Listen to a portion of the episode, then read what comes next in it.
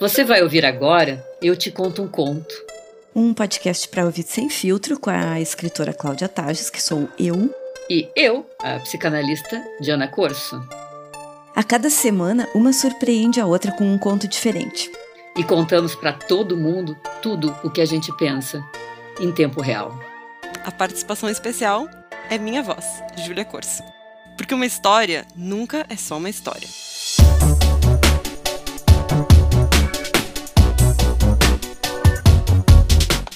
Mulher de idade ignorada, ela vai ao supermercado, pega alguns produtos e deixa o carrinho no corredor por alguns minutos e quando ela volta tem um bebê dentro do carrinho dela. Um bebê lindo, gorducho, corado, anjinho, cabelinhos loiros, cacheados. Estamos na Inglaterra, né? Então é outra melanina e daí por isso que o bebezinho é assim, default. Aí o bebê tá vestido com uma roupinha azul, né, enrolado numa mantinha xadrez, todo limpinho, um pouquinho ranhento, né? Porque afinal, um bebê, mas tem menos de um ano com certeza, assim. Aí a mulher se apavora e alguém botou aquele bebê no carrinho dela, ou alguém perdeu um bebê, vai na gerência, diz que aconteceu alguma coisa ali, tem essa criança no carrinho dela que não é dela. Aí a funcionária que se chama Marilyn Monroe, por coincidência, mas não, tem nada a ver, fica desconfiada, acha que ela é a mãe da criança e começa a perguntar, ninguém perdeu bebê nenhum, daí começa a juntar cliente em volta. Algumas mães solidárias dizem que ah, é assim mesmo, no começo parece que a gente não vai dar conta, mas no fim dá tudo certo, fica tranquila. Começam a achar que ela é a mãe do bebê e se forma uma situação tal que ela vai embora levando o bebê, assim. Até porque o bebê chama ela de mamã, mamã, e chora se ela não pega ele no colo, fica uma coisa. Ela não tem alternativa, ela tem que levar o nenê enrolado naquela mantinha xadrez, abre a porta do carro, bota ele lá dentro, fecha com o cinto de segurança do jeito que dá, enrolado no cobertor, e pensa que vai dirigir até uma vila, um vilarejo, um lugarzinho isolado e deixar o bebê lá. Ela não tem como ficar com um bebê que não é dela. Daí vem uma vozinha assim do banco de trás. Você dirige mal pacas, hein? Até eu dirijo melhor, isso que eu nem sei dirigir. Daí ela fica, o que está acontecendo? Vira para trás e realmente é a criança que está falando. E é uma criança de menos de um ano, não como é que ela fala e fala tão bem, né? E a mulher para o carro e olha para trás e a criancinha diz algumas coisas assim como é um horror isso aqui, né? Os refugiados vêm para a Inglaterra, pegam os nossos empregos, usam os nossos benefícios sociais, deviam botar todo mundo numa balsa e atirar de volta para o mar. A mulher tá, o que, que você falou? E a criança, você é surda? Tem cera no ouvido? E digo mais, todos os que não são ingleses são terroristas. Aquelas palavras saindo daquela boquinha linda, assim, dá para ver até que tem um dentinho nascendo, né? E a criança não cala a boca, ela... As mulheres não deviam trabalhar se vão ter filhos. Aliás, as mulheres não deviam trabalhar, não é a ordem natural das coisas. E quanto a casamento gay, faça-me favor, né? Faz-me rir.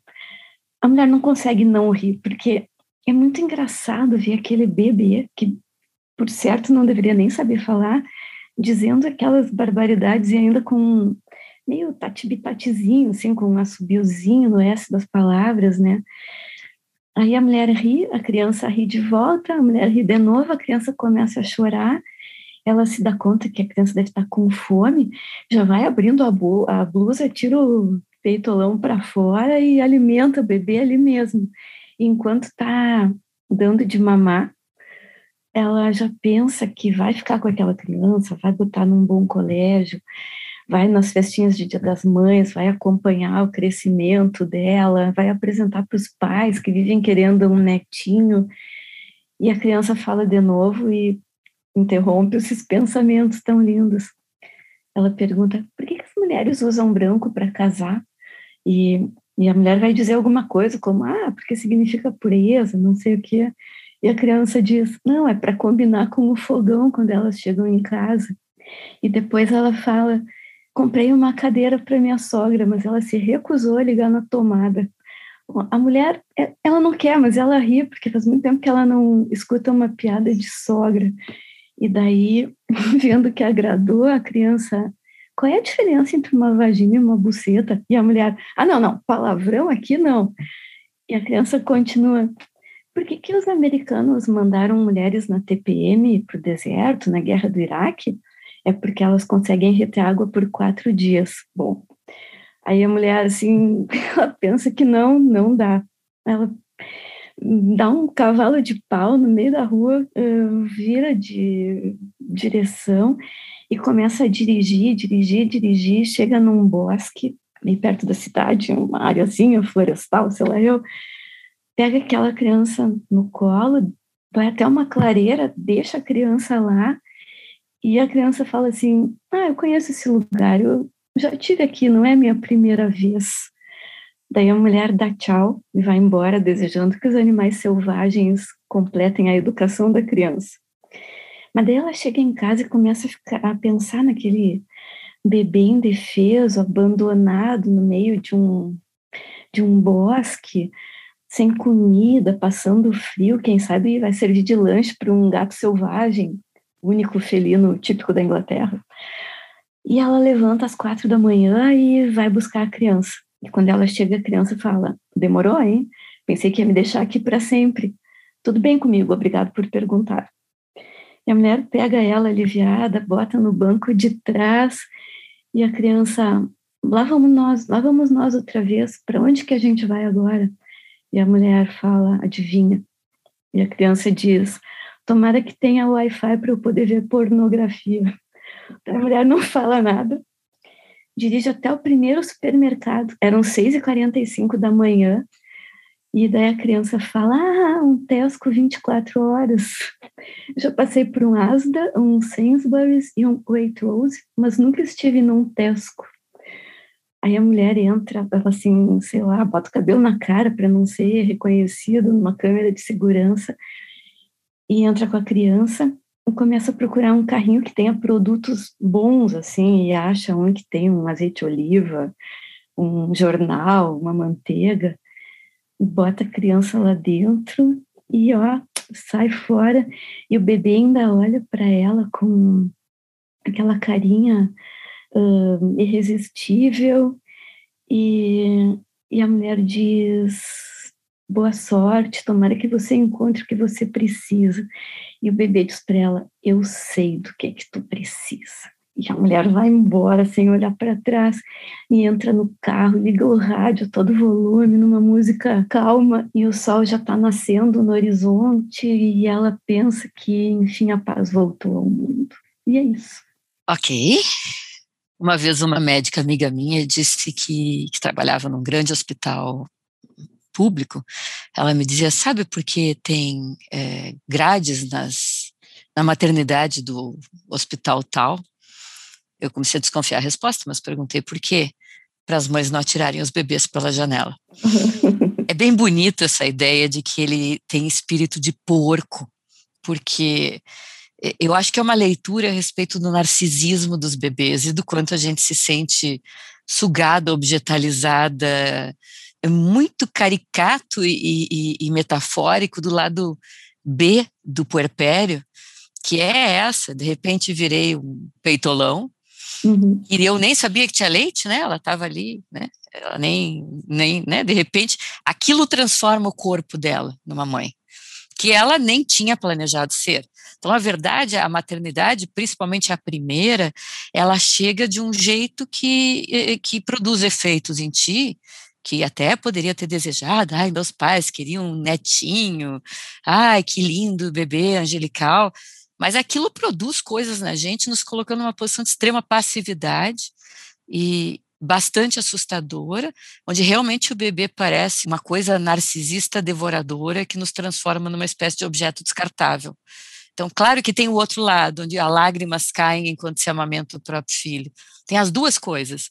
Mas esse, esse conto é muito bonito porque ele faz uma grande piada, uma grande paródia do que é o lado B do puerpério, principalmente do primeiro puerpério. Uhum. então, vamos descobrir a origem do conto? Diana, você que não sabe, tu acha que esse conto foi escrito por um homem ou por uma mulher? Eu acho que, embora é, fale de uma verdade a respeito da maternidade, acho que foi escrito por um homem. Ou como uma mulher muito corajosa. Tem um texto de um psicanalista húngaro chamado Sándor Ferenczi, que se chama é, O Bebê Falante. Nesse pequeno texto, ele diz que esses bebês falantes que constantemente aparecem nos sonhos das pessoas, as pessoas sonham muito com bebês falantes, eles simbolizariam um bebê ou nossa ideia de que pena que naquela época que eu tinha acesso aos peitos da minha mãe, aquele prazer todo de sugar, eu não entendia como isso era bom. Uhum. Né? Eu achava que era bom de um jeito, mas eu poderia ter achado bom de outro. Ou seja, é, uma, é um retorno de um erotismo adulto sobre é, uma experiência de um erotismo primordial entre a mãe e o bebê. Então, me parece que, como é uma fantasia tipicamente masculina, é, eu né? Aqui para errar, para ser pega numa cilada. Mas eu acho que foi escrito por um homem. Estás redondamente equivocada. O conto foi escrito por Ellie Smith, uma escocesa muito premiada, uh, que escreve narrativas longas e contos. Uh, de idade, tu fecha mais ou menos com ela, ela nasceu em 62 e está com 59 anos no momento. Eu vou dizer para vocês que eu já conheci esse conto, mas eu não sabia absolutamente nada a respeito dele, porque eu tinha escutado ele uma vez, lido por Cláudia Tages no Sarau Elétrico Maravilhoso. mas eu não lembrava, eu só lembrava do conto, ele tinha me marcado muito mesmo, mas eu não lembrava do nome da autora, eu tive que olhar mesmo. Por que, que tu escolheu esse conto, Cláudia? Desde que eu li esse conto a primeira vez, assim, eu fiquei muito impressionada com ele, porque acho que eu me lembrei, assim, da minha maternidade, né, de apareceu uma pessoa que veio do nada, praticamente, e que tomou conta de um jeito assim que passou a ser o objeto de todas as minhas atenções, que me deixou em segundo plano e eu fazendo isso prazerosamente, com todo o amor do mundo, né? E que assim, por mais que continuando ao longo da vida isso, né? Por mais que chateasse ou que sei lá, fizesse coisas que eu não achava tão legais, tal, estava sempre disposta a perdoar e a aceitar e querer mais, e jamais teria, assim, o, o beneplácito de botar no meio de um bosque e ir embora, era uma coisa para sempre, né? Eu acho que por isso que me pegou tanto esse, esse conto, assim, por essa coisa que a gente até agora discute sobre o quanto o filho pode ser a dor e a delícia da mãe, né? Mas que para mim, assim, eu nunca tinha me dado conta que talvez um dia eu pudesse largar no meio do mato e ir embora. Acho que por isso que me pegou tanto e eu pensei, bom, é o conto perfeito para eu contar para Diana Corso. E vamos para o Theo, que tu não sabia que podia largar na, na floresta. Talvez tivesse sido bem diferente a história se tu soubesse. É, jamais largaria. Vou até o fim ali. Eu acho engraçada essa expressão que tu usa, né, veio do nada em relação à maternidade, porque, né, diabo, veio de dentro do nosso corpo. É, e a gente viu vi. sair. Mas tem essa ideia do veio do nada, porque é outra das coisas que os psicanalistas dizem com frequência, que o feto, ou o embrião, ou o bebê já formado que tem dentro da nossa barriga, não é o mesmo que a gente encontra do lado de fora. É por isso que eles dizem que a maternidade é sempre uma adoção, que a gente tem que cotejar esse bebê imaginário que a gente possuía completamente, por mais que o final de uma gestação a gente só fica pensando, meu Deus, porque não nasce, não aguento mais, não aguento mais nenhum uhum, dia. Nasce, nasce, nasce, meus pés vão explodir, meu vou explodir, meus lábios vão explodir, minhas bochechas vão explodir, tudo vai explodir. Então, por mais que a gente esteja muito desejosa do parto, até porque o final de gestação costuma ser bastante edemaciado, e Sim. a gente está cansada e pesada, etc., é uma separação, e é uma separação de um momento de onde o bebê pode ser tudo que a gente imagina que ele seja, uhum. e, e, tudo que a gente teme que ele seja. Então, o nascimento é uma grande tranquilidade, porque tem todos os dedinhos, tudo, né? Tá tudo tá ali, deu tudo certo, o bebê uhum. saudável, que legal, mas ao mesmo tempo quem é você? é. E principalmente quem é você, é, eu, mãe, né? Eu me lembro quando nasceu a minha primeira filha, a Laura, é, eu e o Mar nos olhamos e, e, nós dois falamos ou pensamos ao mesmo tempo, não me lembro, quando vão chegar os pais deste bebê. Uhum. Visto que eu sou esse ser despreparado, confuso, atrapalhado, uhum. uhum. sei lá o quê. Primeiro, a gente nunca admite que é adulto, né? Nem eu com 60 anos acho que eu tenho medo de ser adulto. Segundo, a gente nunca admite que é algo que a gente acredita que seja o pai ou uma mãe. Porque um pai e uma mãe é uma coisa grande, que nunca abandonaria um bebê numa clareira. Uhum, é verdade. E pelo contrário, né, que até poderia, poderia pôr limite, porque se é um bebê sem limite, né, saberia educar. A, a, a amamentação tem sido um drama terrível, sempre foi, porque tem essa coisa, é livre demanda, é não é, devo amamentar até os cinco anos ou até os quatro meses, é, eu posso uh, negar o peito para o meu bebê em algum momento que ele quer, e se o bebê quiser passar a noite mamando, faz arte que eu tenho que trabalhar no outro dia. Então, isso para as mulheres, mais agora que a maternidade tem sido tão insensada, como nas épocas em que eh, o discurso social faz uma grande militância pela maternidade maravilhosa, elas têm sido muito penalizadas em relação a essa amamentação de longa duração e livre demanda, uhum. né, que é muito bonito, é um grande encontro, é muito feio que a sociedade ache nojento amamentar, que é uma coisa tão natural. Cena, amamentar em público, né? Horrível isso, é. Tem tudo isso que é ruim, mas por outro lado, a gente tem que entender que nós estamos sendo sugadas. Né? E eu, eu acho que essa escocesa é maravilhosamente corajosa. Eu não sei se ela tem filhos, não sei se a, se a Júlia sabe da vida dela. Acho que ela não tem. E, e daí, nesse caso. Isso é preconceituoso, Cláudia Tages. Tu acha? Eu vou dizer para vocês uma coisa que pode parecer surpreendente. Ela, de acordo com a Wikipedia dela aqui, não tem filhos e é lésbica.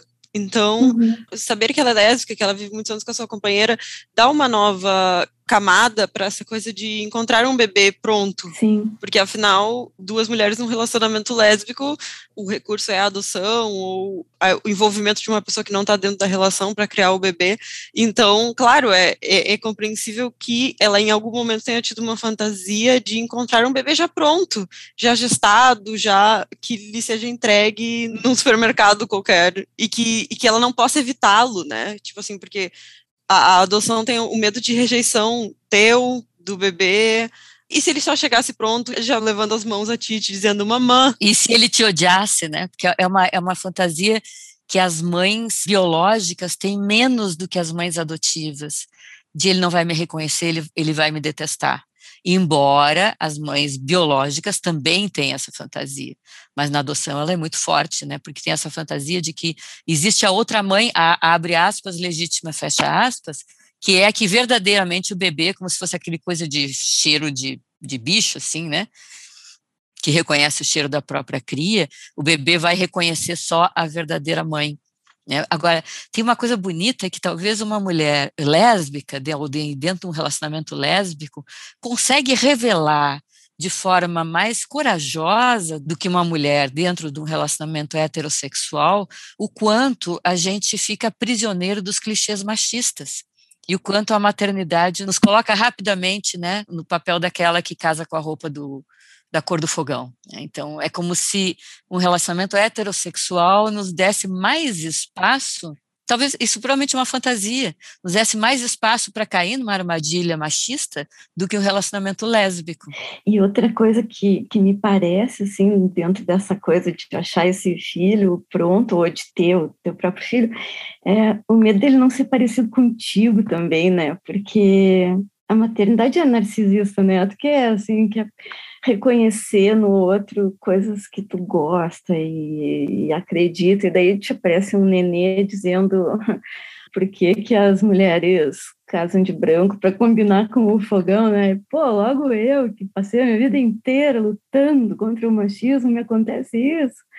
Quando eu li esse conto pela primeira vez, eu, eu li várias vezes, porque eu nunca esqueço dele. Eu sempre brinco, né, que a maternidade é um contrato que a gente eh, assina, e a paternidade também, uhum. e que uhum. deve ter aproximadamente assim, umas 100 páginas e é todo escrito em corpo 2, uhum. porque se a gente lesse, não assinava. Verdade.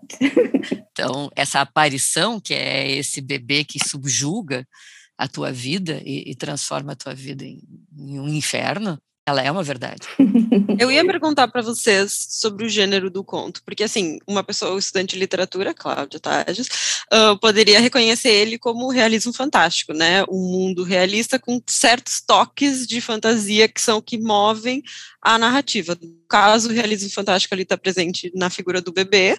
Tem outras coisas leves, tipo isso, que ela amamenta, mesmo sem nenhuma preparação, isso também é fantástico, e pequenos toques, assim, tipo o quão rápido a turba faz com que ela leve o bebê e a caixa chamada Marilyn Monroe.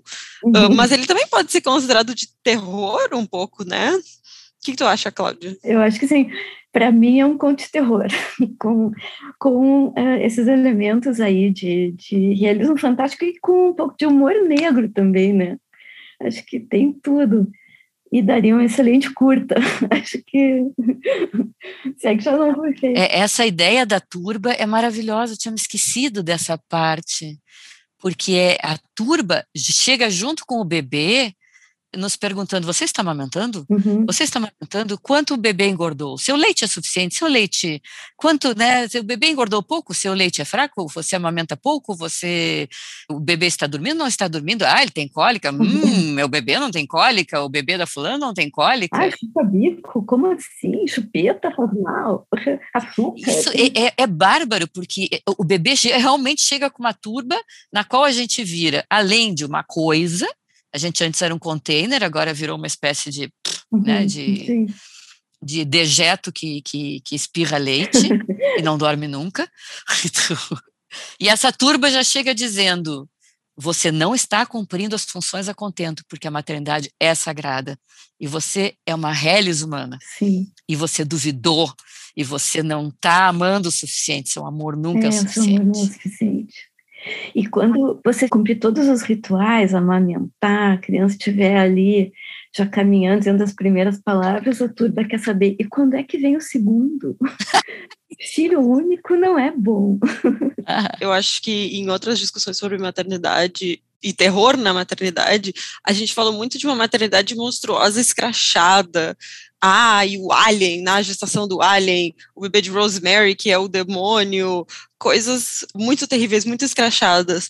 Mas esse conto me lembra a maternidade monstruosa mais realista de todas elas, que é o Precisamos Falar sobre Kevin. Exato. Uhum. Uhum. Que é um livro maravilhoso, incrível, o filme também é maravilhoso, incrível, mas que é a maternidade monstruosa no seu, no seu medo mais puro. E se meu bebê for uma pessoa ruim? Não, o Kevin é esse bebê com feições realistas, é, é e, né, escrito por uma mulher, a Lionel Shriver. Uhum. E, mas eu estava lembrando uma outra coisa, que é nos colocar no lugar do bebê.